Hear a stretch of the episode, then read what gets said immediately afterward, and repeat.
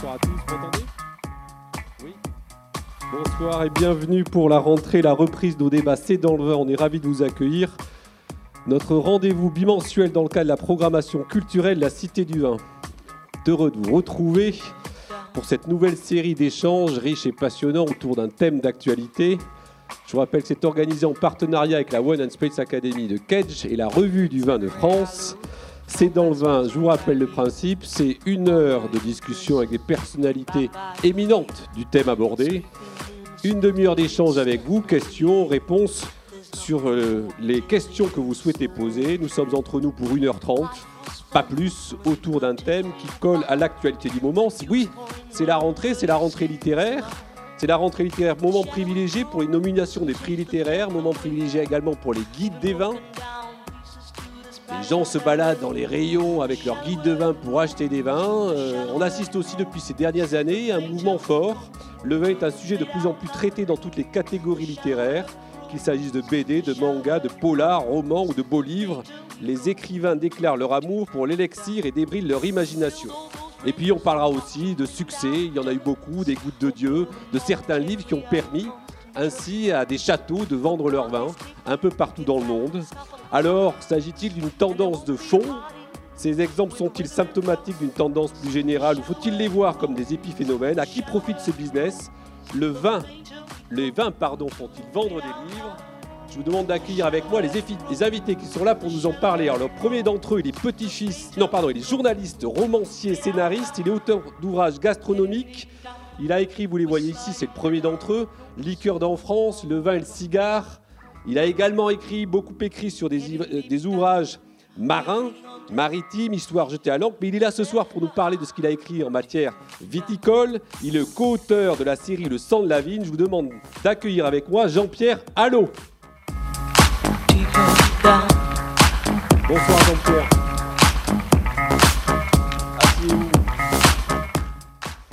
Notre deuxième invité est petit-fils de viticulteur. Il est éditeur aux éditions Ferré depuis une quinzaine d'années. Il a publié naturellement chez différents éditeurs plusieurs ouvrages sur la vie et le vin. Les éditions Ferré, pour ceux qui ne connaissent pas ou mal, je le rappelle, défini comme le livreur et éditeur du vin depuis 1812, est une maison qui existe à Bordeaux donc depuis lors et qui produit chaque année un certain nombre d'ouvrages sur le vin, pas que sur le vin mais aussi sur le vin, dont notamment l'un des plus connus, le guide Bordeaux et ses vins dont évidemment on parlera. Je vous demande d'accueillir avec moi Bruno Boisdon.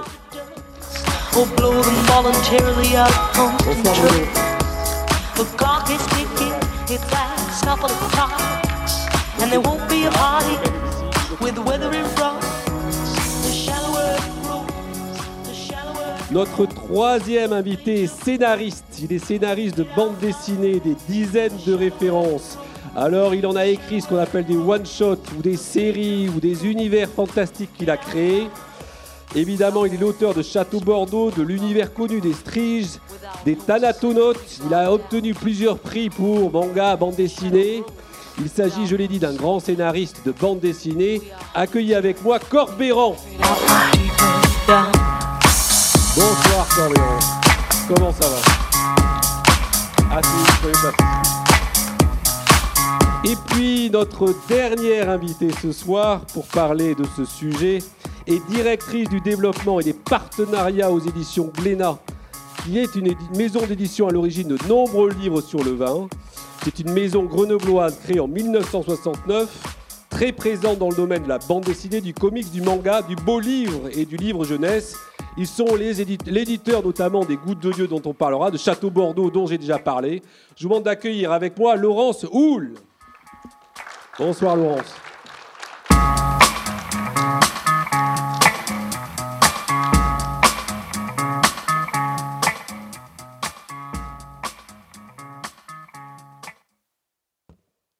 Bien, bonsoir à tous. Je suis ravi de vous accueillir pour ce nouveau plateau de C'est dans le vin. Jean-Pierre, je vous donne ce micro. J'espère qu'on ne va pas trop s'en mêler. Et je vous propose de démarrer notre soirée avec quelques slides et en guise d'introduction, un ouvrage. Et on va d'abord parler d'histoire avec vous, Bruno, mais également avec tous nos autres invités. Et pour démarrer, je donne le top, un slide et un fond sonore qui vient commenter ce que l'on projette. Il faut l'avouer, quoi qu'il nous en coûte, les gourmands s'en vont plus encore que les grands poètes. Les meilleures tables ont été renversées par la mort ou par les révolutions, pires que la mort. De nos jours, ô profanation, nous avons assisté à la vente en détail des plus célèbres caves parisiennes, ceux-là même qui les avaient fondées, ces précieux entrepôts de la gaieté, de la verve, de l'esprit, disons-le, de l'amour des hommes. Cela même faisait entrer dans leur cave déshonorée l'huissier priseur, ce triste convive qui déguste les vins sans les boire et tout simplement pour savoir l'argent qu'il en faut demander.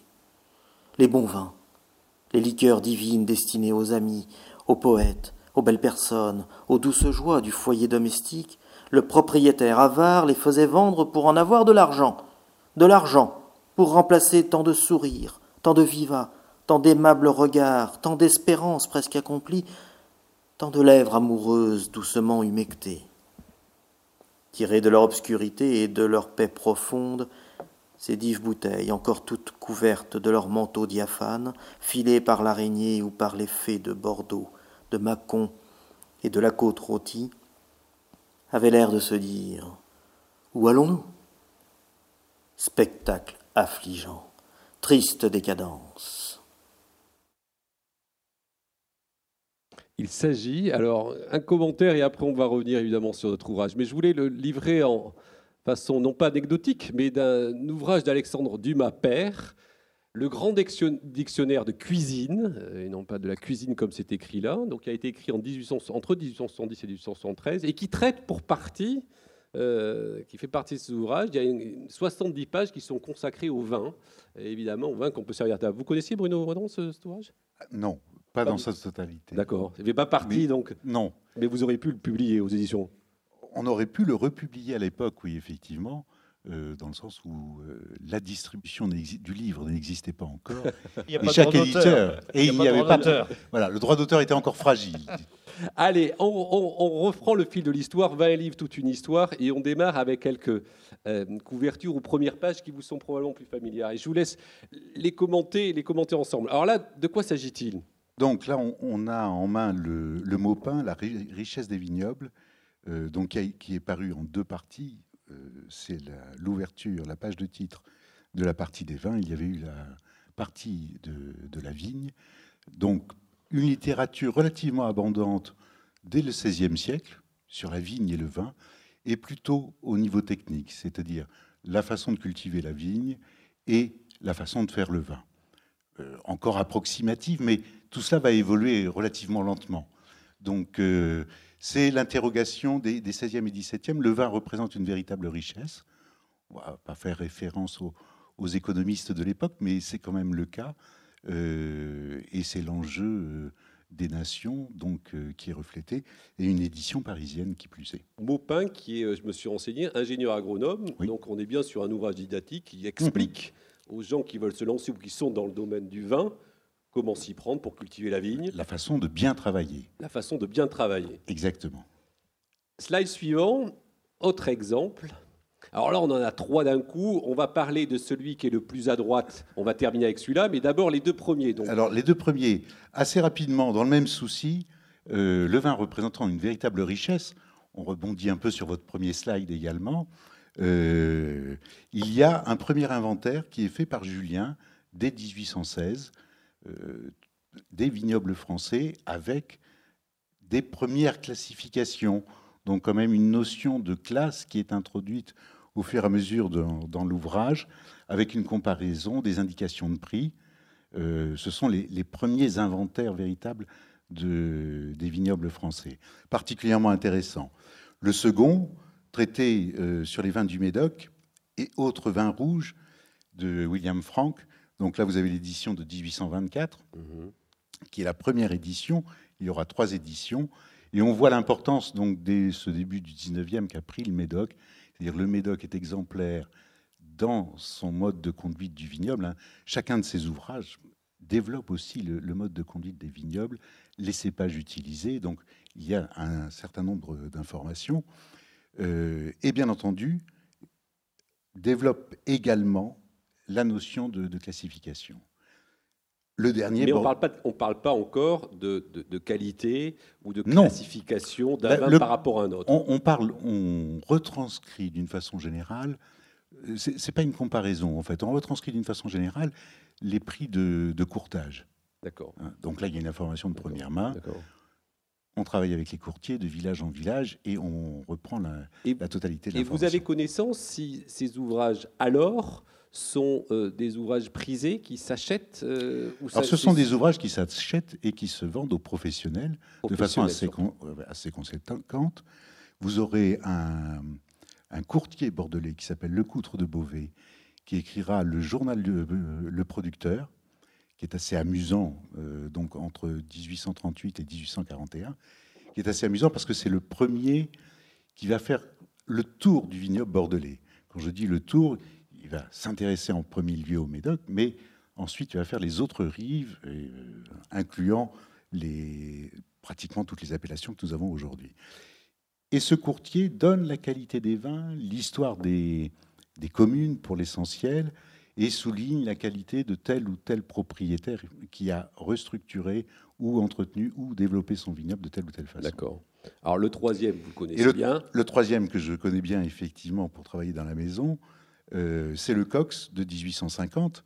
Donc en fait, Charles Cox est un Anglais qui vit à Bordeaux, qui publie à Londres en 1846 chez Longman un ouvrage qui est un guide de visite touristique de la Gironde.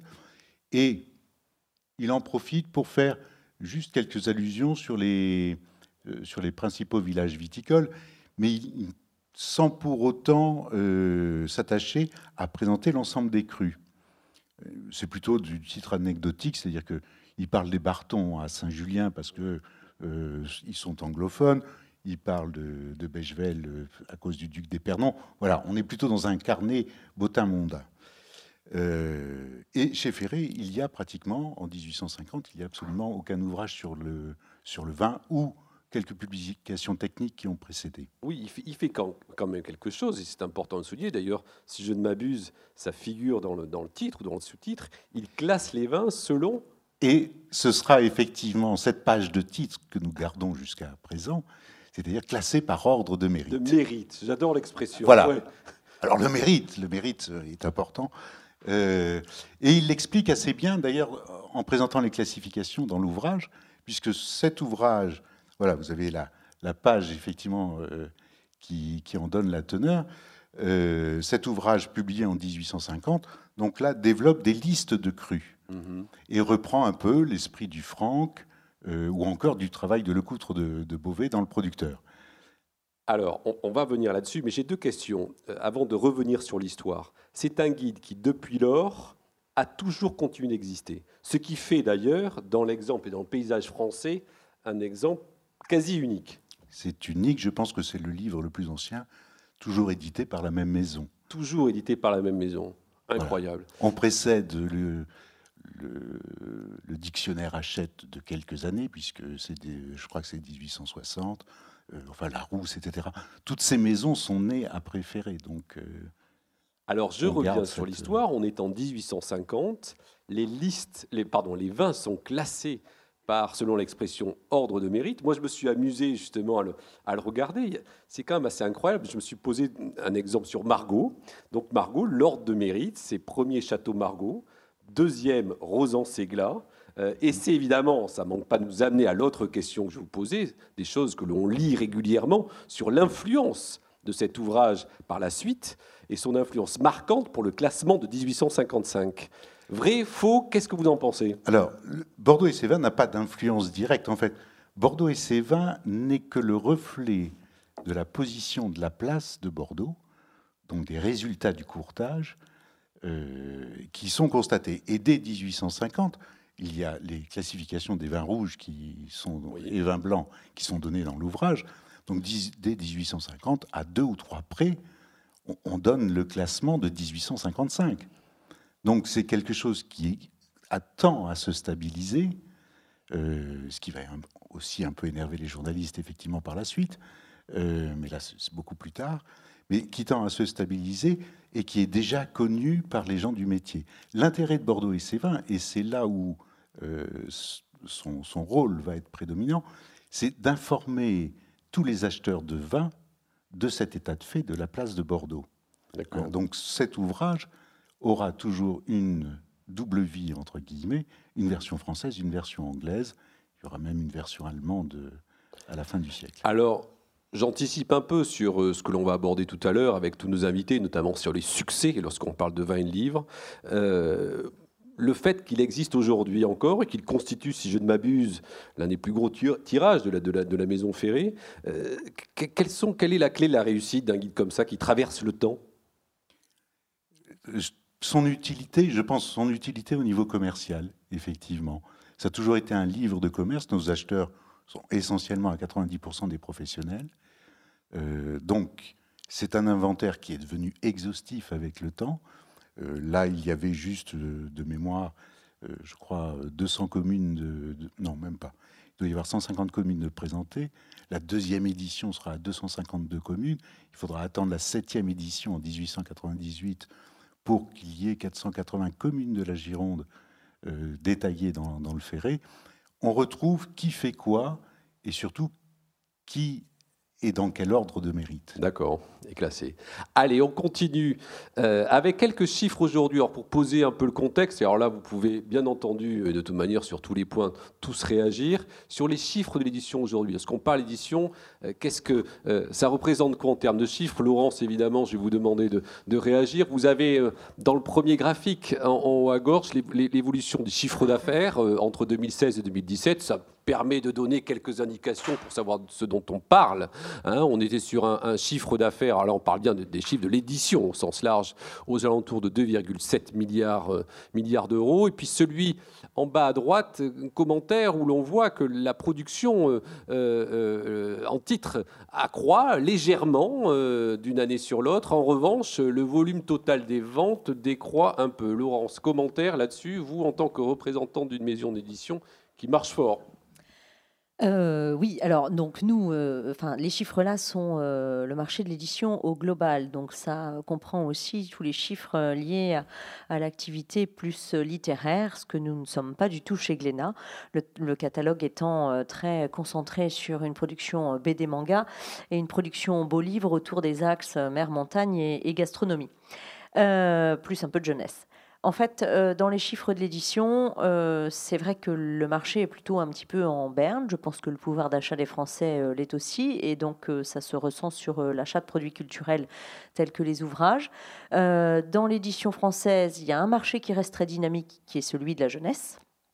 Après, il faut segmenter les choses. c'est vrai que la BD, la production en général est, est plus forte qu'elle n'était, comme le montrent les chiffres au global. Et puis, euh, en fait, les, réalités, c'est qu'il y a des titres qui marchent bien, des titres qui marchent euh, moins bien. Donc, euh, nous, on essaye de segmenter, on, fait partie de ces chiffres généraux, mais on essaye de segmenter aussi par rapport à nos différents types de, collections ou d'ouvrages. Je vais vous laisser Corbéran et Jean-Pierre commenter, rebondir peut-être là-dessus, en présentant les chiffres qui suivent, qui corroborent ce que vous venez de dire, où l'on voit bien que lorsqu'on segmente le marché, alors évidemment ces chiffres sont issus du même rapport de l'édition française 2017, euh, donc chiffres supposément officiels, donc montre l'évolution par segment de marché et en dessous dans les petits cadrans la représentation de la part de marché du 10 segments. Et on voit bien en fait qu'il y en a trois qui grimpent, notamment l'un d'entre eux au milieu en vert, qui sont ce que vous disiez, la, la bande dessinée et les mangas. Corbéran, ça doit vous ravir ça, euh, de voir que c'est un marché qui croît c'est grâce à lui en fait. Que les mangas croissent, ça ne me ravit pas du tout. il y a aussi la BD. on, pourrait encore segmenter parce qu'effectivement on met manga et BD dans le même panier. Euh, il faut savoir que euh, tout ce qui est publié au Japon est publié en France. Euh, et, aucun bouquin qui est publié en France n'est publié au Japon. Ça, il faut, il faut savoir que cette, cette bascule ne, fonctionne pas du tout. Oui, Eric, pour, pour Je réagis. Pour, non, mais pour illustrer le propos qui est très, très intéressant, il faut savoir que le, manga, c'est Jacques Glénat qui l'a ramené en France et qu'à l'origine, il était parti avec une valise pleine de BD en se disant qu'il y avait pas mal de Japonais au pays du soleil levant, qu'il avait envie de vendre nos BD franco-belges au Japon qu'il est allé donc au Japon avec ses BD, qu'il n'a absolument rien vendu et qu'il a ramené Dragon Ball et Akira à l'époque, qui sont les premiers mangas qui sont arrivés en France. D'accord. Mhm. Et depuis, il a tout, il a tout publié. Euh, pas, alors, pas, tout seul. Pas, tout seul. Pas tout seul. Pas tout seul, parce que les autres s'y sont mis aussi. Enfin, dès qu'il y en a un qui fait un truc, euh, les autres le copient. C'est bien connu dans le monde de l'édition. C'est comme ça que ça, comme ça que ça prospère, on va dire. Euh, je sais plus ce que je disais sur les sur les mangas. Oui, donc effectivement, il y a une voilà, il y a un protectionnisme en fait du, marché japonais qui empêche tout autre pays de publier chez eux.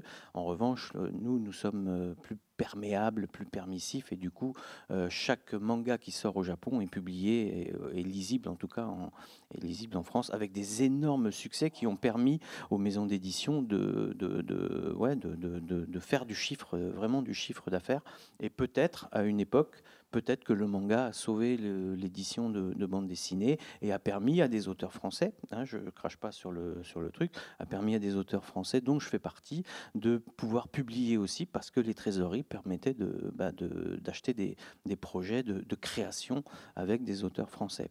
Donc les chiffres qui, vont être avancés par euh, Laurence tout à l'heure de vente de manga n'ont rien à voir avec les chiffres de, de, vente de, bande dessinée euh, euh, euh, française. Euh, ça, il faut le savoir aussi. C'est des millions de mangas sont vendus dans le monde. Et quand on arrive, nous, enfin moi, à mon, à, mon échelle, à quelques dizaines de milliers par titre, hein, je parle par titre, c'est un, c'est un exploit. quand on arrive à centaines de milliers, comme certains auteurs, c'est encore plus un exploit. Et quand ça se chiffre en millions, comme euh, ZEP ou comme euh, Uderzo, c'est vraiment des exceptions. Mmh, voilà. Mais en, au Japon, euh, ce n'est pas l'exception du, million d'exemplaires. Ça permet de resituer le sujet. De toute manière, on va revenir sur les chiffres lorsqu'on va aborder les succès dont vous êtes pour certains les, auteurs. On enchaîne avec euh, notre, euh, notre déroulé. Alors, extension du domaine du livre et du vin, là, je voudrais avoir votre avis, vos réactions euh, sur quelque chose qui apparaît, qui se fait ces dernières années de, de façon plus, plus, plus fréquente, plus insistante. premier, ce sont... ah oui, c'est un premier commentaire sur une librairie, ça c'est l'exemple incroyable du raisonnement livre et vin jusqu'à son extrême. On a une librairie à Bonn, alors il n'y a peut-être pas que celle de Bonn, mais en tous les cas, c'est probablement la plus connue, qui consacre l'intégralité de son univers, du livre, au, vin. Vous la connaissez, cette librairie, euh, Bruno? Oui, elle est superbe. Euh, elle était liée autrefois avec une maison de négoce, ce qu'il faut savoir, euh, effectivement, qui disposait de ses locaux. Et surtout, ça a été une grande surprise de par sa réussite.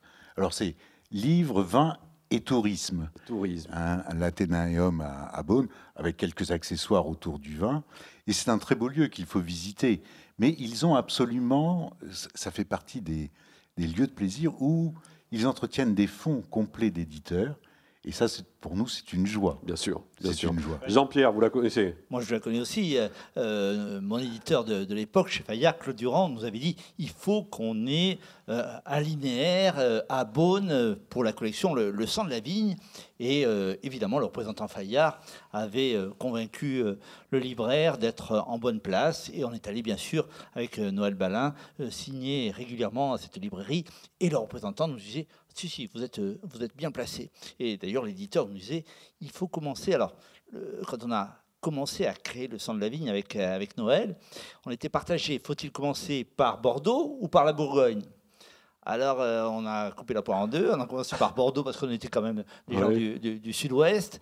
Mais on a fait cauchemar dans les côtes de nuit très rapidement pour satisfaire euh, l'Athénéum parce qu'on nous disait il ne faut pas oublier les, Bourguignons d'emblée. Mais oui, euh, l'importance des, librairies, évidemment, est, capitale.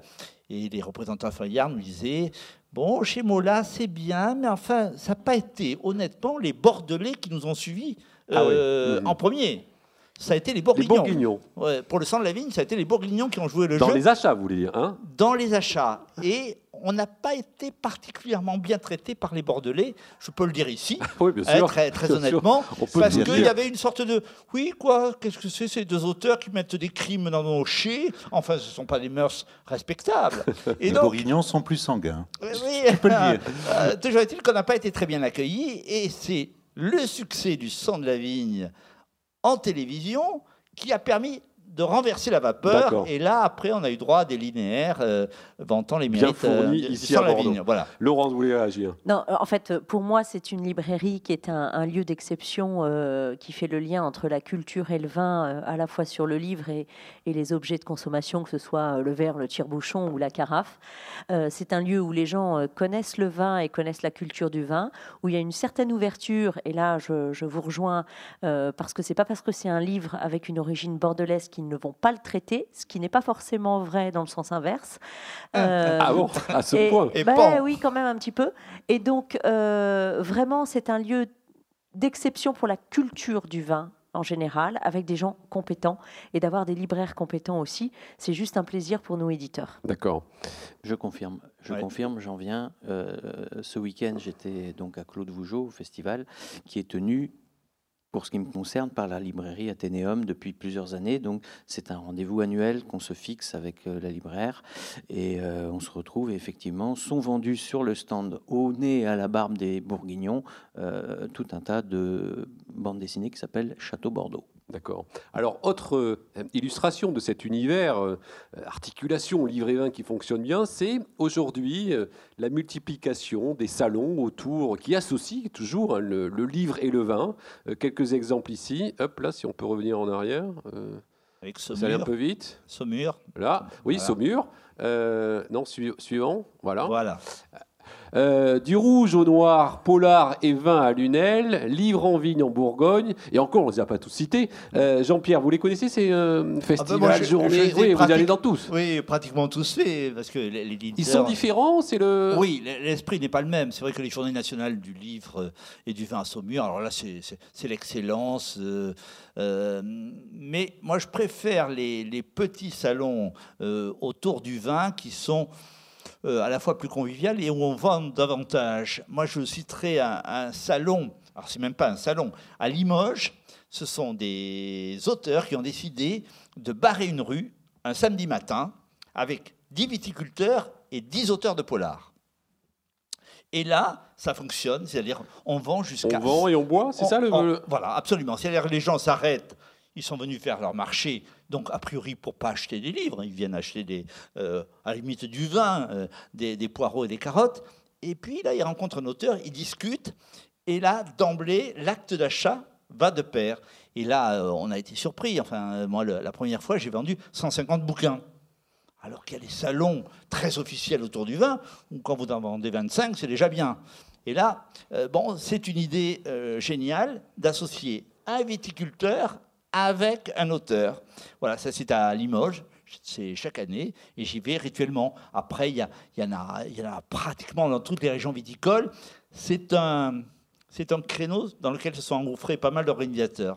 Allez, on continue parce que l'heure tourne. Est-ce que, alors une question, on l'a déjà évidemment évoqué, mais lorsqu'on préparait ce sujet avec euh, l'équipe du comité éditorial, évidemment, le, lien naturel vin et livre, c'est euh, le vin et, la cité du vin, on est la parfaite illustration, lieu, enfin, euh, produit culturel par excellence ou par essence, et le vin également. Donc, on trouvait la relation, évidemment, probablement c'est un, le parfait, si je puis dire, articulation entre les deux qui fait que les deux sont en commun. Mais on voulait d'ailleurs trouver, c'était pas évident, j'avais dit, ça serait bien de trouver un visuel avec quelqu'un qui lirait, avec un bouquin dans les vignes, on n'a pas trouvé ça. Mais pour vous, oui, c'est évident. L'amateur de vin est probablement un, lecteur éclairé parce que les deux vont bien ensemble. Je pense que déjà l'artiste est un bon consommateur de vin. Oui. Donc, euh, et quel que soit le domaine de l'art, euh, j'ai rarement rencontré des artistes abstèmes dans l'absolu.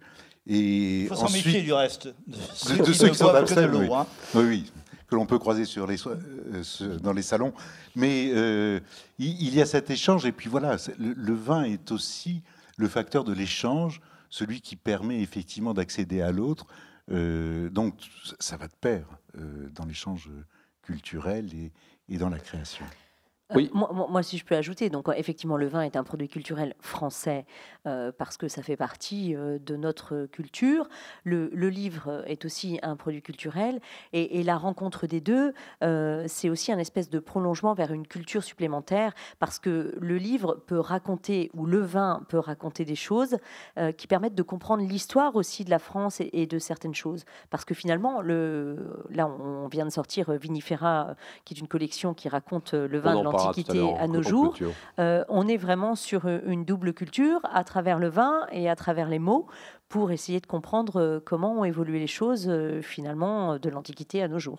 Alors ce dont on s'aperçoit, et c'est la slide suivante, alors on a pris de façon complètement anecdotique, évidemment ça n'a aucun caractère scientifique, mais on s'est amusé à relever le, top 10 des meilleures ventes de, la boutique de la Cité du Vin.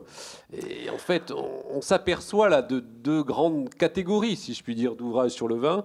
On a pour partie euh, des ouvrages de vulgarisation. Euh, le vin, c'est pas sorcier, le vin pour les nuls, on voit bien euh, finalement quel peut être le lectorat qui veut se mettre à acheter, à du vin en, sachant un peu de quoi il parle. Et puis des ouvrages, j'allais dire, plus, plus consistants dans le contenu sur les cépages, cépages et vins, les cépages des choses qui permettent à tout un chacun, si je puis dire, de comprendre peut-être un peu mieux des éléments de la viticulture, de la vinification, des raisins, etc. Ça vous surprend, Bruno? Non, pas du tout. Je crois qu'il y a toujours la, grande interrogation j'achète quoi? Je vais boire. Alors, déjà, comment déguster un vin? Donc, on, a ces deux grandes euh, parties de la population ceux qui ne connaissent pas le vin, qui ont besoin ou qui ont envie de l'aborder. Et là, ils se disent que c'est quelque chose de compliqué. On a peut-être trop intellectualisé le vin il faudrait revenir à l'époque de Dumas et de remettre le vin à table euh, d'une façon assez simple. Mais euh, donc, on a des, je pense, les jeunes générations sont assez timides par rapport au vin. Faut le choisir. Ça, paraît compliqué. Donc, euh, ces ouvrages répondent parfaitement. Et puis après, on a des, amateurs plus avertis qui veulent encore en savoir plus. Donc, et, d'analyser euh, quand ils ont un assemblage. Euh, par faire sans arrêt leur voilà, Exactement. Mais Laurence, pas de, pas de bande dessinée, alors que vous me disiez, c'est bizarre, normalement on devrait voir au moins apparaître dans les, dans les 10 meilleures ventes une bande dessinée sur le vin. Alors, si, si on, fait un. Je, je, comprends tout à fait cette liste par rapport à la curiosité, la pédagogie et l'approche euh, de quelqu'un qui veut découvrir les vins.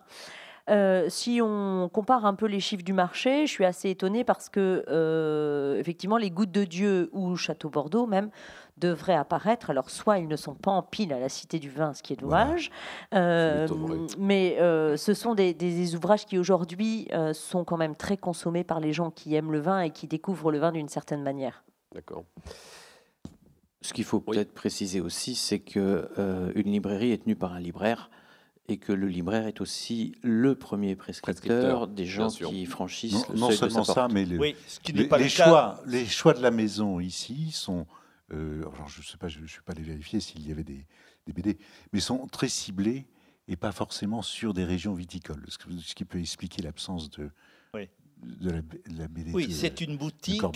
Ce n'est pas une librairie au sens où nous l'entendons traditionnellement. D'accord, d'accord. Nuance. C'est une vraie distinction. On peut changer de slide avec des chiffres un peu plus euh, probants. On continue. Avec de bons alors justement, on va parler. Alors, les ventes à succès. Alors, on arrive sur le débat et je vais demander à notre ami et fidèle Jérôme Baudouin, la rue Vin de France, de nous rejoindre. Comme traditionnellement, pour commenter quelques chiffres, on va commencer par parler avec Jérôme du marché des guides pratiques sur le vin. Eh et, Jérôme, bien entendu, nous rejoindre Ensuite, oui, la table on a parlé de la littérature euh, sur le vin, de, l'édition en général. Et moi, je me suis euh, recentré sur les guides pratiques sur le vin. Ces guides que vous achetez pour euh, savoir quel vin vous allez pouvoir choisir. Et, donc, je vous ai ramené quelques petits chiffres. donc, vous voyez qu'en 2016, on vendait à peu près 220 000 volumes.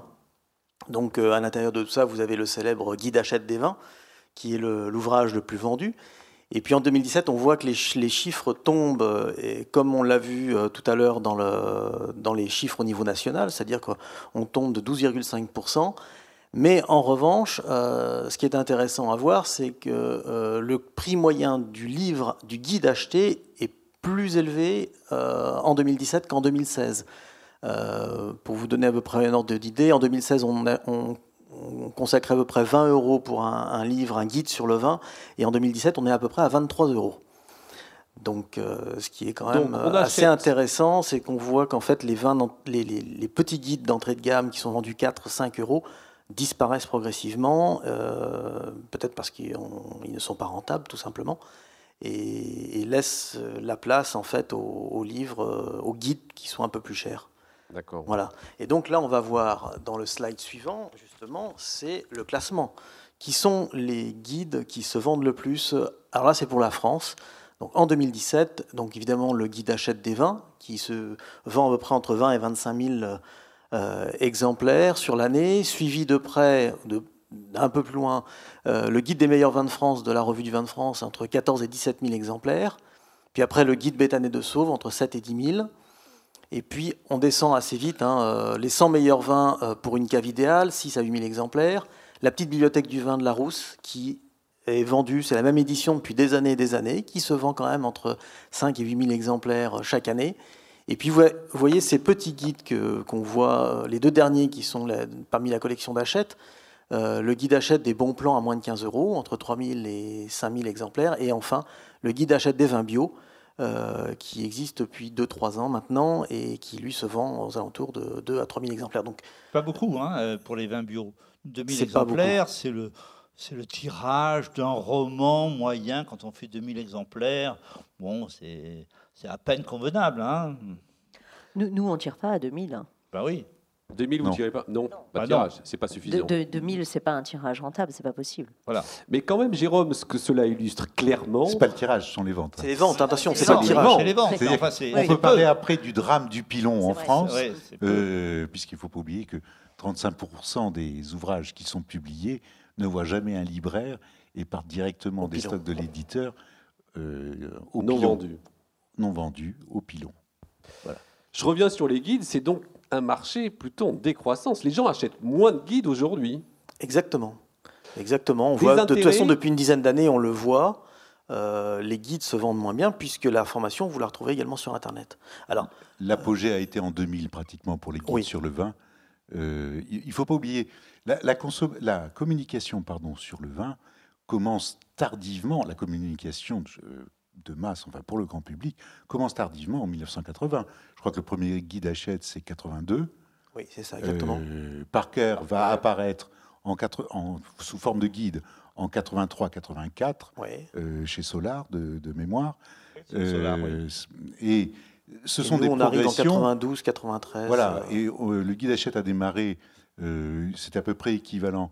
Le ferret de 1969 s'est vendu à 30 000 exemplaires et le guide Hachette a commencé en 82 aux alentours de 15 000 exemplaires. Donc, et cette communication autour du vin va monter jusqu'aux années 2000. Et depuis 2000, on est en décroissance permanente. Guide on est en décroissance sur le papier. Sur le papier, oui. Sur le papier, c'est ça qu'il faut, il faut, relativiser pour ça. C'est-à-dire on parle de papier. On papier, donc le support numérique. On a transposé le guide papier progressivement en support numérique pour aider à guider ses achats, parce qu'en fait, l'utilisation du guide, c'est d'abord celle-ci, c'est aider le consommateur. Là, on est vraiment sur du guide d'achat. D'accord. Euh, le, le, plus exhaustif, c'est le guide d'achat, c'est-à-dire que vous avez des, 15 ou 20 000 vins qui sont euh, présentés.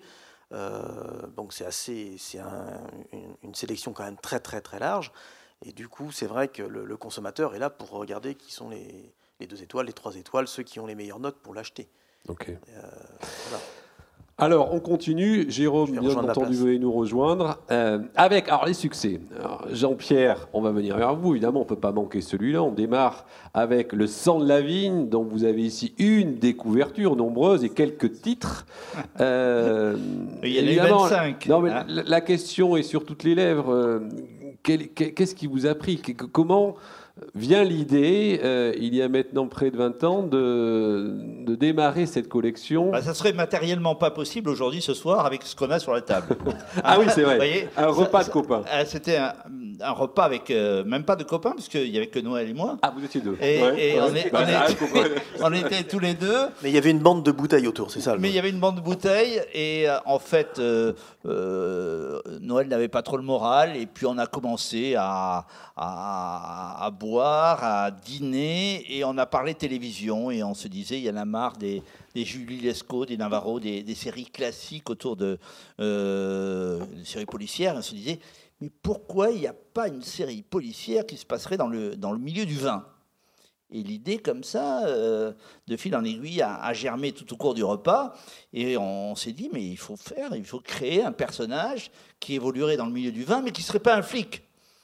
Et on, a pensé à un œnologue et Évidemment, euh, moi à l'époque, je dirigeais un magazine autour du, autour du vin et du cigare. Et donc, on, a pensé à un, personnage qui serait un mix entre Robert Parker et Michel Roland. Et on a créé un Benjamin Cooker, Cooker Parker, euh, qui est devenu ensuite euh, euh, Benjamin Lebel pour la télévision. Hein, voilà. Mais au départ, donc, on, a gambergé et, du vin de Cahors, en passant par le Bordeaux, on a terminé à l'Armagnac. En fait, on avait créé la Bible de notre série avec un personnage qui serait bordelais, donc, mais de père britannique, qui vivrait donc à Bordeaux, marié et avec deux collaborateurs, euh, Virgile et puis euh, une, collègue de Virgile qui s'appellerait Alexandrine. Et puis voilà, la soirée s'est terminée, Noël est rentré chez lui. ça marche pas toujours, généralement, les idées comme ça, copains ah, autour d'une bouteille, on se dit, si ça marche, c'est toujours. Mais on avait vraiment gambergé, c'est-à-dire on avait fait carrément toute la Bible, on avait trouvé même quelques titres. Euh, et puis le lendemain, Noël m'a appelé en me disant Tu sais, l'idée qu'on a eue hier soir, c'est de la bombe. Je dis Quoi C'est de la bombe Il me dit Mais c'est une idée géniale. Je dis Écoute, on avait picolé, c'est pas sérieux. Il m'a dit Non, non, non, tu sais, on va pas aller voir les chaînes de télévision parce qu'ils vont pas nous prendre au sérieux ou ils vont nous accueillir et vont nous dire C'est intéressant, on va se revoir et puis ils vont nous piquer l'idée. Il me dit Tu sais, on va en faire des romans. Et je dis Mais. Euh, des romans, moi, je n'ai pas trop le temps. Ah, il me dit, mais non, non, il faut, il faut faire ça tout de suite. Euh, et euh, moi, je me souviens très bien, je partais euh, une semaine plus tard au Honduras, faire un reportage sur les cigares honduriens. Et j'avais dit à Noël, si tu veux faire la tournée des éditeurs, tu t'en occupes. Et pendant que j'étais au Honduras, il a fait le boulot. Et moi, quand je suis arrivé à Roissy, j'ai consulté ma boîte vocale, elle était saturée. C'était Noël qui me disait ben, on ne peut pas te joindre dans ton pays de merde, hein, texto. Euh, en fait, euh, j'ai consulté trois éditeurs. J'ai dit oui à celui qui faisait le plus gros chèque. C'est Fayard. C'est Claude Durand. Et il me dit ne bouge pas. très très grand éditeur, Claude Durand. Hein? Hein? C'est un très très grand éditeur, Claude Durand. Claude Durand, mais ah, c'était impressionnant. Claude Durand, on l'appelait le pape de l'édition. Je me suis retrouvé dans son bureau parce que Noël m'a dit Tu ne repars pas dans le Lot, tu restes à Paris. On a rendez-vous chez Fayard lundi. Et le lundi à 11h, on se retrouve rue des Saints-Pères avec Claude Durand qui ressemblait à, un empereur romain et qui me disait euh, Il nous regarde avec Noël, lui dit Moi, le vin, je l'achète par caisse de 6. Donc je ne veux pas un roman, j'en veux 6. Et je savais le montant pour, un roman, puisque euh, Noël me l'avait indiqué. Et on s'est retrouvés embarqués dans cette aventure. Il nous dit Vous êtes capable On s'est regardé avec Noël, on a toussé un peu, on dit Mais bien sûr. et, c'était parti. Le succès a été rapide? Ben, Ça s'est vite vendu? Euh, On a compris que l'idée était bonne parce que tout de suite après, il nous a amenés au Lutetia. Il a sorti un très bon Bordeaux. Oui, donc il flairait le bon coup. Et il avait flairé le bon coup. C'est un grand éditeur. Et c'est un grand éditeur. Il avait compris qu'on tenait une très bonne idée. Euh, l'après-midi, on a signé les contrats, euh, signé six contrats, euh, des contrats d'édition où il y a 80 pages, dont les droits audiovisuels.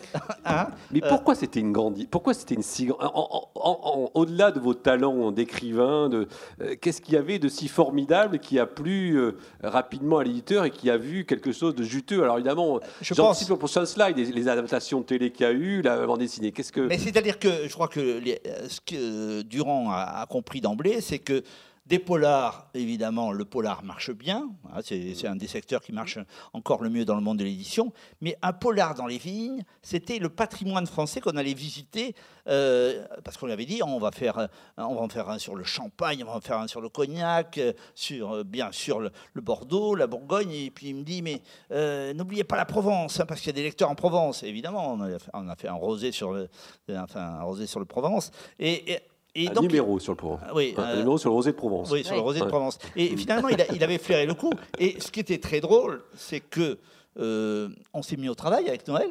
On, a bossé très vite parce qu'il nous donnait des, ah oui, il fallait arrêter de faire des repas arrosés jusqu'à pas d'heure. et que je me retrouve euh, quelques semaines plus tard à dîner chez Bernard Magret avec, comme invité surprise, Gérard Depardieu. Et Depardieu me dit Mais qu'est-ce que tu fais dans la vie, toi Je lui dis Mais je suis en train d'écrire des polars euh, dans le monde du vin. Et là, il me dit, pardon pour, les, dames qui sont dans, dans cette salle, il dit, ah, ça fait bander ton truc. Alors c'est quoi? Et je lui raconte euh, notre personnage, euh, l'œnologue, qui va faire des vins dans des propriétés, et à chaque fois qu'il débarque, eh ben, il y a un loup, un lézard. Et il me dit, mais c'est de la bombe ton idée. Il me dit, ils sont où ces bouquins? Ben, je, suis, en train de les écrire. Et il me dit, dès qu'ils sortent, tu me les envoies. Et là, j'ai compris qu'on avait quand même, entre un éditeur qui vous dit OK et un acteur français qui vous dit c'est de la bombe, et euh, je téléphone à Claude Durand en lui disant Vous avez Gérard Depardieu, il m'a dit que c'était une bonne idée. il me dit Mais je savais bien que ça les intéresserait. Et ça, voilà. Ça part de là d'ailleurs. Allez, slide suivant. Évidemment, c'est un excellent enchaînement. Laurence, on va revenir. J'ai vu que vous vouliez réagir sur le sujet. Un, petit extrait rapide. Euh, et le sujet, la, la, suite est toute trouvée. Là, c'est l'adaptation pour la télé. Voilà, ah, ça. Parce que ça s'est pas fait avec Depardieu. Mais vous direz pourquoi C'est juste une petite euh, bande-annonce. Voilà. Si ça veut bien partir. Les épisodes précédents sont sur francetvplus.fr. Pierre Arditi visite les Corbières pour la première fois et il s'en rappellera. C'est ce pauvre Géronimo. Un de tes amis? Ne parlez pas d'accident, je vous en prie. Quelqu'un l'a fait taire. Certaines vérités sont explosives. Et boum Et boum J'aimerais bien jeter un œil sur ces dossiers, moi. Bon, on arrive trop tard. Hein. Ce qui devait être un séjour gastronomique pourrait bien devenir. Qu'est-ce que tu fais avec ça? Un stage de survie. Hop, hop, hop, Je cède devant la force. Le sang de la vigne, enquête inédite en milieu hostile. Samedi à 20h50 sur France 3. Alors évidemment, adapté à l'écran, c'est pas Depardieu, c'est Arditi? Euh, C'est Arditi, en fait, ça s'est pas fait avec Depardieu parce que la boîte de production a eu peur en disant mais euh, une idée comme ça, ça risque de marcher, et si ça marche, on ne peut pas le faire avec Depardieu, parce, que, parce que Depardieu, on ne le contrôle pas. On pourrait en faire un, deux, mais jamais une série. Euh, et ça, j'en ai pris conscience très rapidement. Et quand on m'a proposé euh, Pierre Arditi, là, évidemment, on savait que c'était un acteur au long cours, et on a accepté, et on a tourné le premier à Bordeaux, en ne sachant pas ce que ça allait donner. Et euh, il s'est avéré que les hasards de la programmation ont fait que TF1 lançait Danse avec les stars. Et donc on se disait, on va se faire rétamer. Et euh, vous savez, quand on tourne un film comme ça, on a les résultats, les milliamétries le lendemain à 9h. Et on m'avait dit, on t'appellera à 9h pour te dire le score. Et personne ne m'a appelé à 9h, euh, à 9h15, 9h30. Et là, je me dis, je me dis, c'est mort, c'est une catastrophe. Euh, et on pensait avoir un score ridicule. Et là, j'appelle la boîte de production, personne ne répondait. J'appelle Noël qui n'avait pas de réponse. J'appelle Pierre Arditi, euh, impossible de le joindre. J'appelle Marc Rivière, le réalisateur, personne ne répondait. Et puis, je suis allé sur le site de Morandini voir les audiences. Et là, je vois France 3 fait jeu égal avec TF1, ah avec 19% de part de marché. En fait, ils étaient tous en train de négocier les prochains épisodes achetés par France 3. Voilà comment, Et vous, l'auteur, euh, à l'origine du projet, vous êtes content de l'adaptation euh, télé? Elle vous satisfait pleinement ou euh? Ça, c'est une autre euh, paire de manches. Euh, mais, euh, mais vous savez, j'avais un ami qui s'appelait Georges Coulonge, dont plusieurs romans ont été adaptés à, la télévision. Et il m'avait dit, tu sais, adaptation égale trahison. Donc j'étais prévenu d'avance. Mais je dois avouer que je suis allé sur, les, sur le tournage dès le premier épisode. Quand j'ai vu Pierre Arditi aimer le vin, le pratiquer, en parler, je me suis dit, on a l'acteur. Euh, il m'a fallu convaincre quand même euh, les boîtes de production que euh, tous les vignobles ne se ressemblaient pas, parce que, vu de Paris, on tourne tout à Bordeaux. Hein. Même les, épisodes de Bourguignon, ils voulaient les tourner à Bordeaux, hein, pour des économies d'échelle. Alors, aller explorer les vignobles du Jura, de Champagne, d'Armagnac, ça ne leur parlait pas.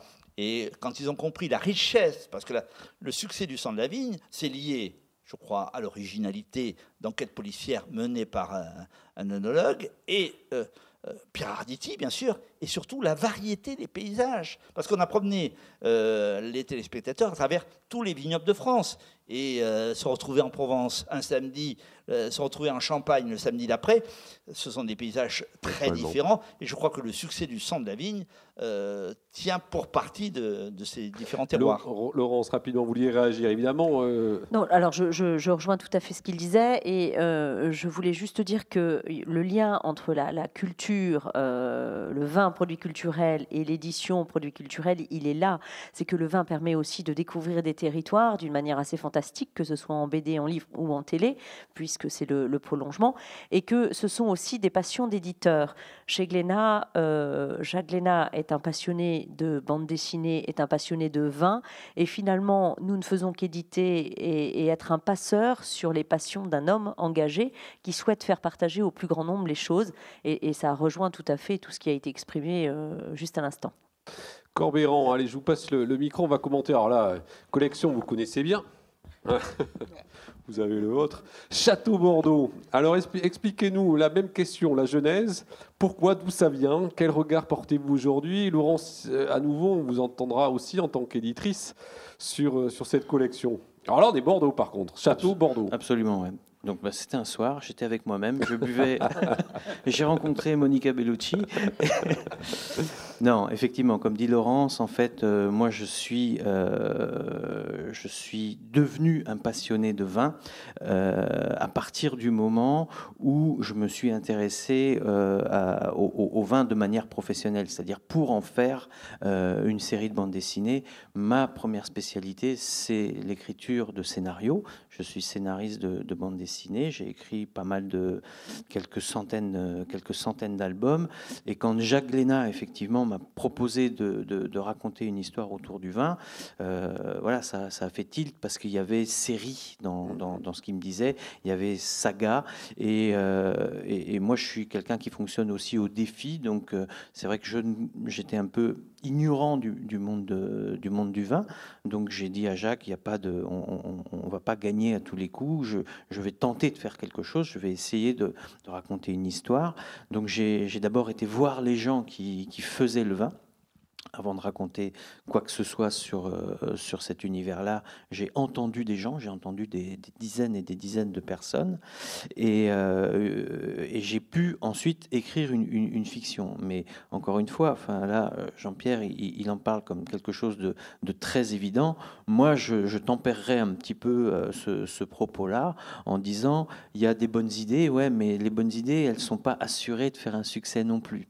là, on prenait des risques c'est-à-dire que euh, Jacques euh, faisait appel à quelqu'un qui ne connaissait pas l'univers, et moi, c'était la première fois que je rentrais dans un monde euh, aussi réaliste, c'est-à-dire que moi, mon, mon, mon, mes univers... Ça a été dur, ça, d'aller à la rencontre des, non, des non, Non, c'est pas, pas dur, c'était juste pas, pas mon habitude. En fait, moi, j'étais scénariste de science-fiction, de, de, fantastique, donc c'était plutôt moi avec ma propre imagination. Là, il a fallu que je sorte de mon bureau, donc aller à la rencontre de gens. alors, c'est je, lis facilement euh, euh, avec les gens. Enfin, je, ne voilà, je suis pas quelqu'un d'hostile. Euh, les gens que j'ai rencontrés m'ont ouvert leurs portes, m'ont raconté des tas de, des tas de trucs.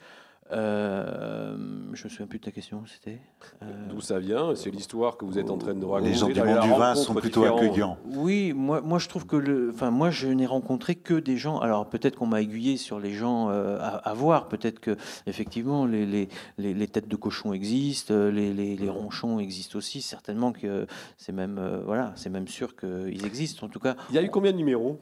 Le neuvième sort demain. Le neuvième. Demain, ah oui, donc on est en plein dans l'actualité. Ah bah c'est pour ça que je suis là.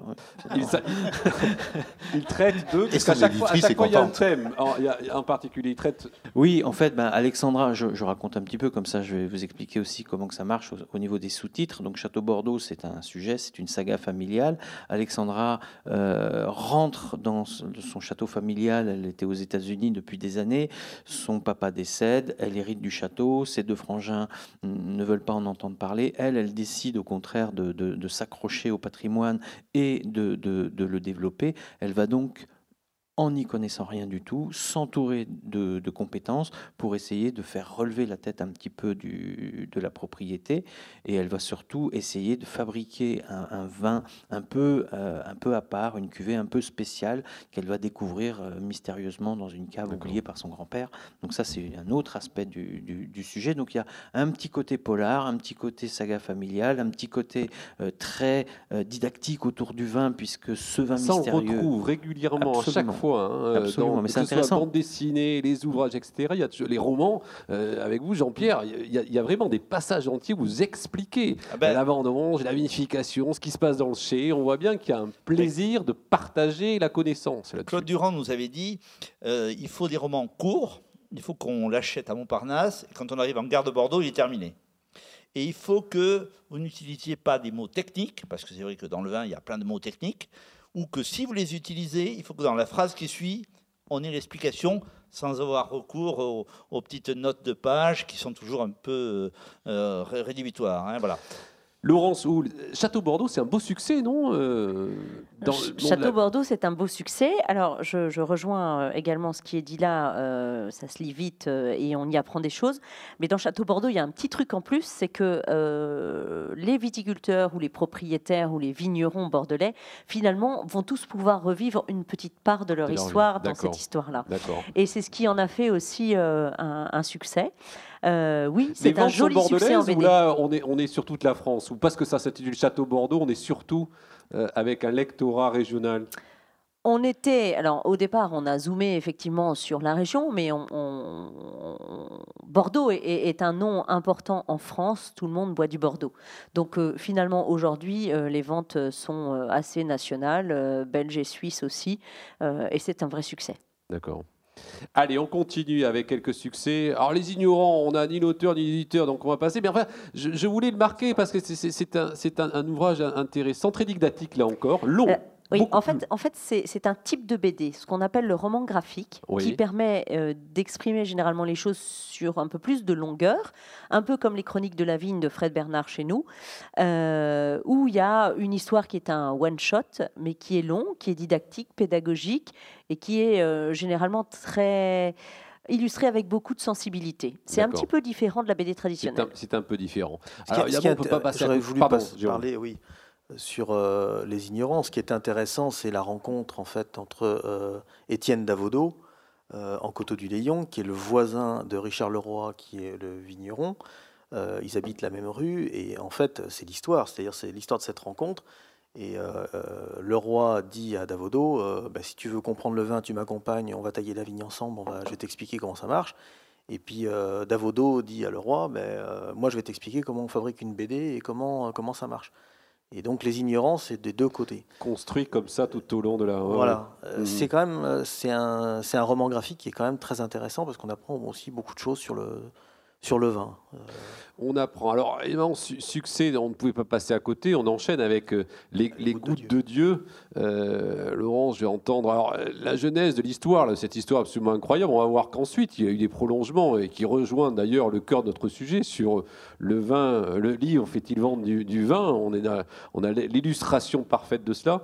Un mot sur les gouttes de Dieu. Comment ça se passe et, quelle idée germe, si je puis dire, auprès de Jacques pour décider de distribuer cela en France? Euh, euh, bah, Les Gouttes de Dieu, c'est une découverte au, Japon. Euh, Jacques tombe absolument amoureux de, ce qu'il voit au départ, parce qu'au départ, on ne sait pas combien il y aura de tomes. En fait, avec les Japonais, vous savez quand ça démarre, les mangas, mais on ne sait jamais quand ça termine.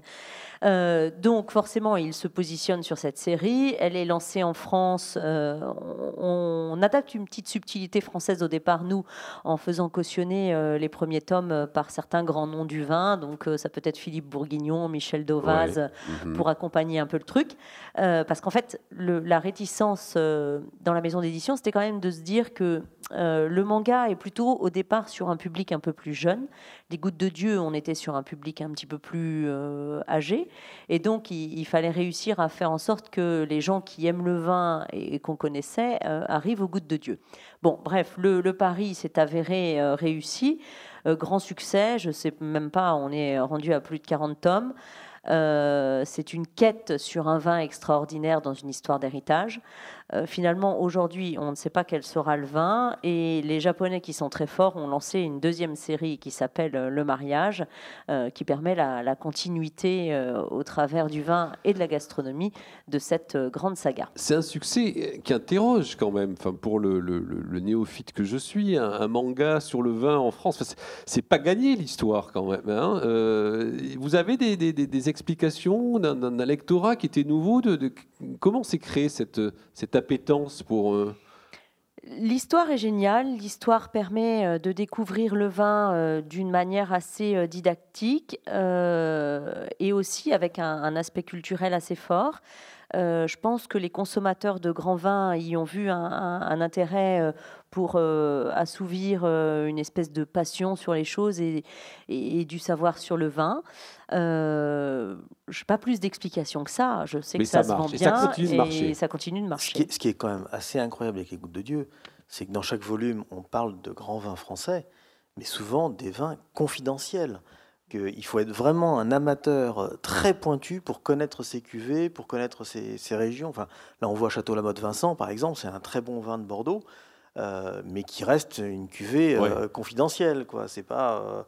Euh, c'est pas la villageoise. Les, les, auteurs, ont, les auteurs qui sont japonais euh, ont vraiment une culture sur le vin français qui est euh, très large. Ah, très très large. C'est un marché important. Alors évidemment, c'est extraordinaire. Ça a de, tremplin ou de marchepied fabuleux pour certains vins. C'est le slide suivant. Je propose de, de, partager. Le livre fait-il vendre du vin sur cette question? Et alors écoutez le témoignage, évidemment, d'un domaine qui en a tué énormément profit.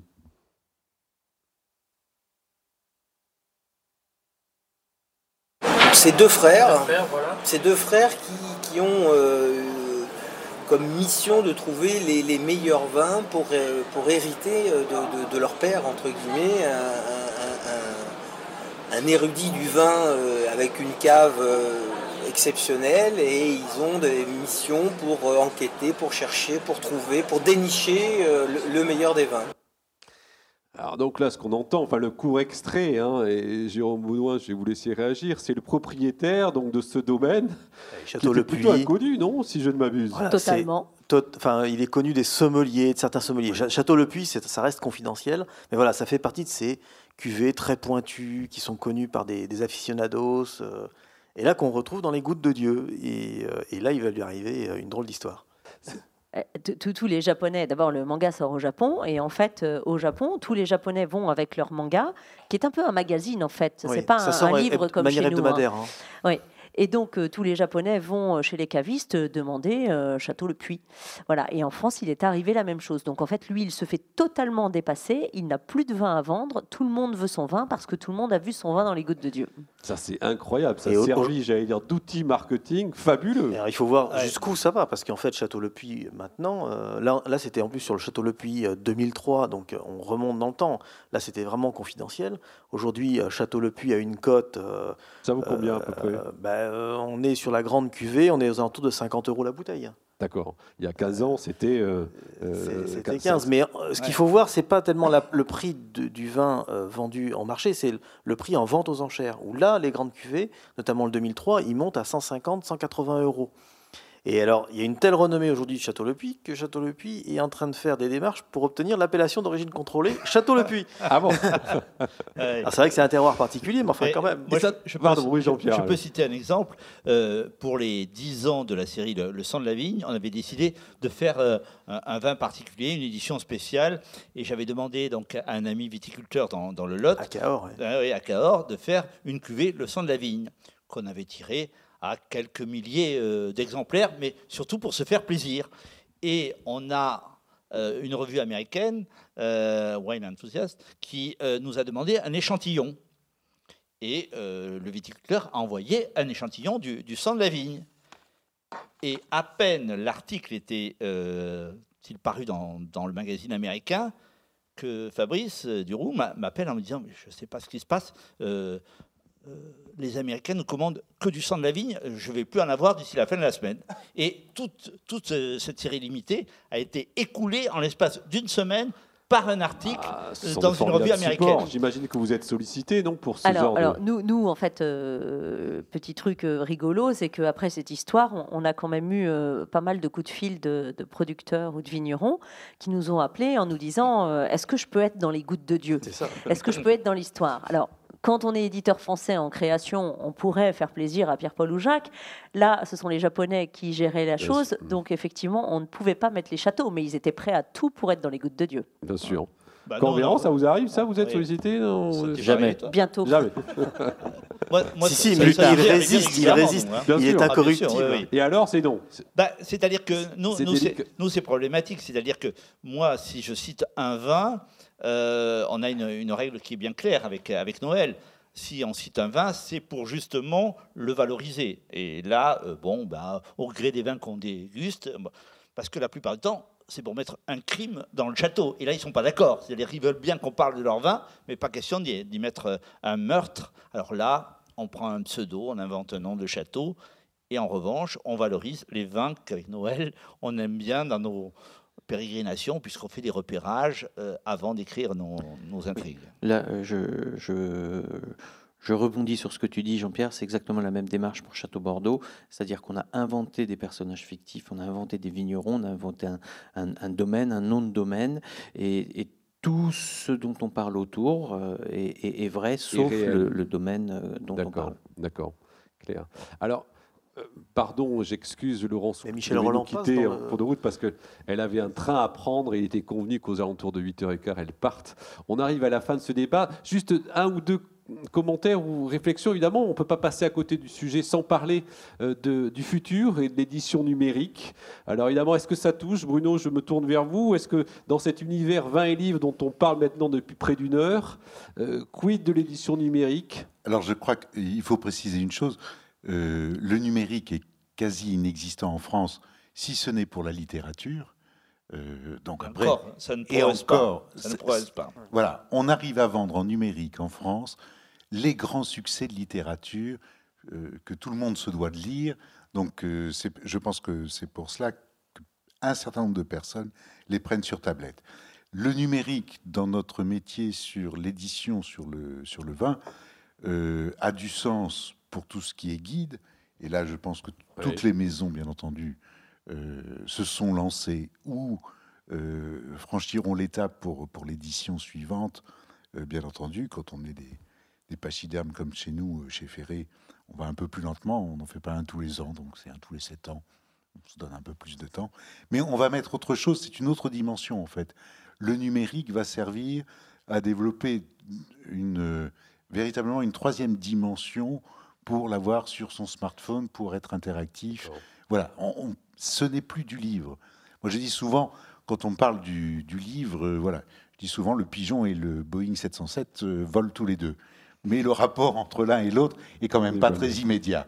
Rapidement, euh, Jean-Pierre Allot, commentaire. Moi, je, je crois que l'édition numérique fonctionnera comme nous, le sang de la vigne, quand il a été lancé en Espagne, parce qu'il est traduit en espagnol. il a été traduit en plusieurs langues. On est passé rapidement, mais il y avait quelques couvertures. Euh, Des couvertures un peu euh, étranges d'ailleurs. Mais en Espagne, la collection, donc le sang de la vigne, a été vendue en librairie avec une bouteille de vin.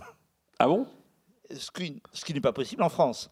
La loi Evin nous l'interdit. Mm. Mais euh, au lancement de la collection, il y avait une bouteille de vin. Ils avaient fait du marketing.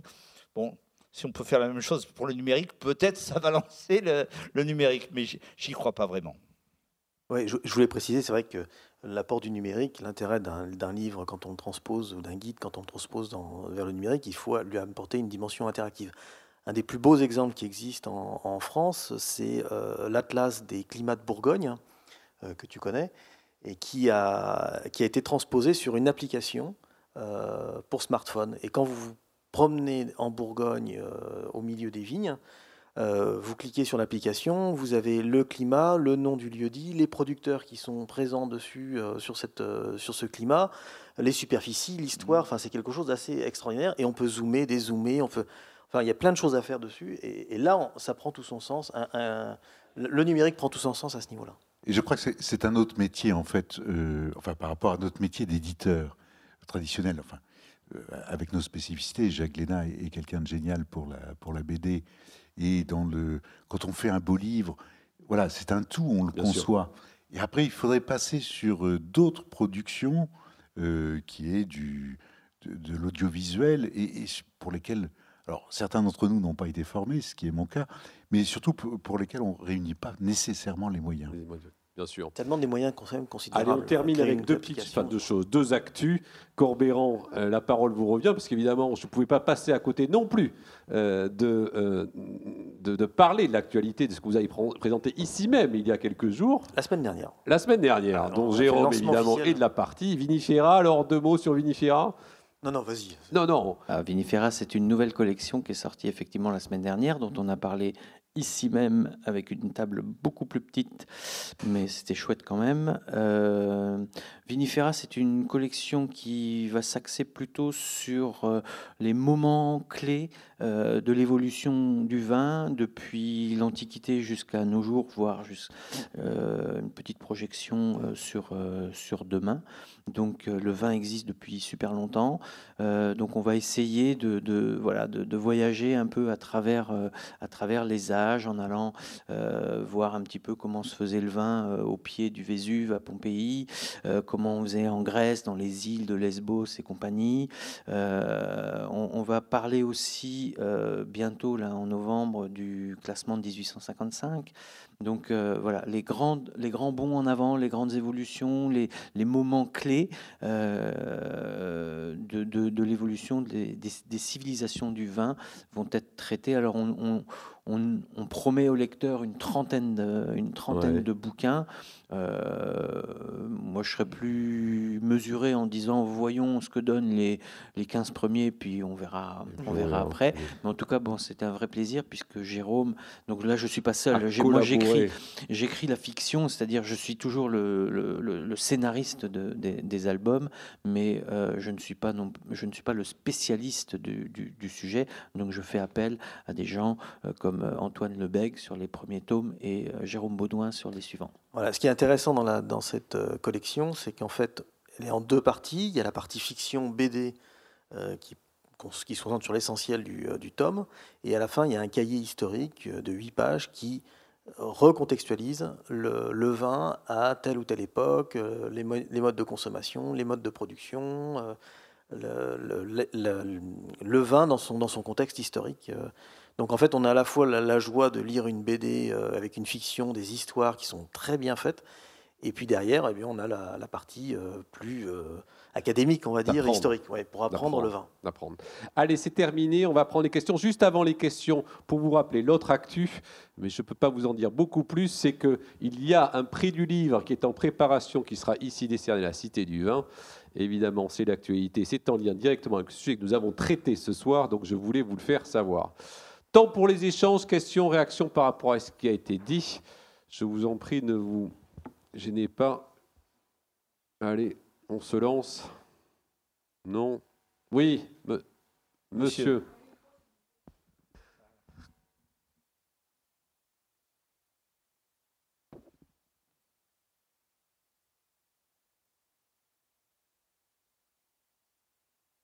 Bonjour. Euh, bonsoir. Bonsoir. J'avais une question euh, concernant justement euh, la série Le son de la vigne. Euh, donc face au, succès français, est-ce que vous avez pensé à vous exporter, notamment aux États-Unis? On sait qu'ils sont assez friands, surtout au niveau télévisuel, des séries policières mixant des policiers avec des romanciers, des policiers avec des magiciens. Est-ce que vous avez déjà eu des propositions ou des idées Blood in the wine in the vineyard. Alors c'est assez compliqué parce que là vous me demandez des choses qui sont en discussion. Ouh là, c'est un scoop. Euh, la série telle qu'elle euh, qu'elle existe en France a été coproduite avec euh, la Suisse et la Belgique. Ça cartonne dans les trois. D'ailleurs, ça passe d'abord en Belgique, ensuite en Suisse et ensuite en France. Donc on voit les audiences. Si ça marche bien en, Belgique, on est, on est presque sûr que ça va marcher en France. Ah Alors voilà. on a vendu la série aux Chinois, aux Japonais, mais c'est uniquement euh, traduit. Il faut voir d'ailleurs Pierre Arditi parler japonais, c'est assez intéressant, vous voyez, euh, euh, de, le voir s'agiter comme ça en, japonais. Et, mais il y a une société britannique qui est intéressée par une adaptation du sang de la vigne un peu plus fidèle au roman, avec le fameux Benjamin Cooker, non pas Benjamin Lebel, et qui serait donc plus fidèle au roman, avec mm, une équipe qui viendrait tourner en France, euh, une sorte de remake, voilà. Et parce que nous, euh, si la série s'est arrêtée à la télévision pour une raison juridique. Il faut, le savoir, ce n'est pas une question d'audience, c'est que la société qui produisait, Telle France, a été rachetée par TF1. Or, vous savez que euh, Le sang de la vie était diffusé par France 3. Donc Delphine Ernotte a dit non, non, il n'est pas question qu'on euh, commande des films à une société euh, concurrente.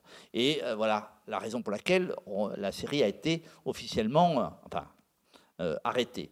Mais effectivement, on a été sollicité euh, par une boîte de production euh, londonienne pour une adaptation. Est-ce que ça va se faire? Vous savez, c'est très très long, euh, parce qu'ils voudraient mettre des acteurs anglais, évidemment, mais aussi des acteurs américains. Et, des acteurs français, évidemment. Donc voilà, l'idée n'est pas stupide et peut-être euh, verra-t-elle le, jour il y a aussi l'idée d'un film avec Gérard Depardieu, puisque Depardieu voulait le ah faire, et en faire un pour le cinéma, pourquoi pas, mais euh, euh, tout ça c'est en, suspens. Allez, autre question ou réaction? Non Oui. La, question Là-haut. Oui. Oui, on a vu les, la baisse des chiffres de l'édition en général. Je me demandais si vous aviez une idée, euh, peut-être pas des chiffres, mais une idée sur le vin en particulier. Est-ce que l'édition sur le vin euh, se porte bien par rapport au global, en France et éventuellement à l'étranger? Est-ce que ce que l'on a dit ou vu pour l'édition euh, s'applique moi, je sais, je peux vous parler du, du sang de la vigne. on en a sorti 25 tomes.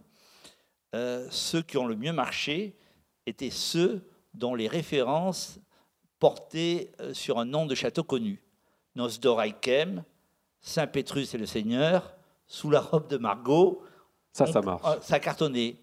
On en a fait un sur le Tokai qui s'appelle Buveur en série, hmm. qui n'a pas décollé vraiment. Je, euh, crois voilà. que, voilà, si vous voulez, si dans le. Parce que quand on parle de livres sur la vigne et le vin, le sujet est quand même assez vaste.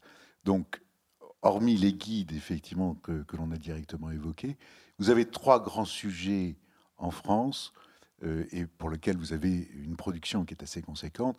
C'est le Bordeaux, le Champagne et la Bourgogne. Sorti de cela, vous le constaterez par vous-même, on trouve assez peu de choses sur les autres régions viticoles parce qu'il n'y a pas un ferment assez important. Euh, là, c'est une question marketing pure. Vous allez dans chacune des régions de France, on reste encore assez protecteur. C'est-à-dire que si vous allez dans les côtes du Rhône, vous verrez qu'il euh, y a un peu de Bordeaux, il y a un peu de Champagne, il y a énormément de côtes du Rhône, mais à la limite, on ne trouve pas de Provence. Euh, tu, m'arrêtes si je me trompe complètement, mais et la diffusion du livre, il faut faire des, pour la diffusion du livre, bien entendu, euh, il faut faire des sujets qui soient relativement universels. Donc, un sujet comme 1855 que tu traites, effectivement, est traité régulièrement par l'édition française. Il y en a eu chez Flammarion, il y en a eu un chez Glénat, Jacques en a fait un, euh, nous en avons fait un nous aussi. Donc voilà, ce sont, il y a des sujets qui fonctionnent, il y a des sujets qui fonctionnent moins bien, et ensuite il y a des sujets de promotion, euh, mais c'est une autre histoire. Corbéran, Pardon, euh, Jérôme. Ouais, pour vous donner un exemple, c'est vrai que c'est au cas par cas, région par région presque, que ça, on voit les succès littéraires. Euh, moi, j'avais dirigé une collection, de, une, encyclopédie en un peu plus de 30 volumes qu'on a coécrit entre euh, la Revue du Vin de France et le Figaro. C'était vendu toutes les semaines, euh, un volume par semaine. Et on voyait bien que les tomes sur Saint-Émilion, le Médoc, la Côte de Nuit ou la Champagne fonctionnaient très très bien. On en vendait près de 100 000 exemplaires.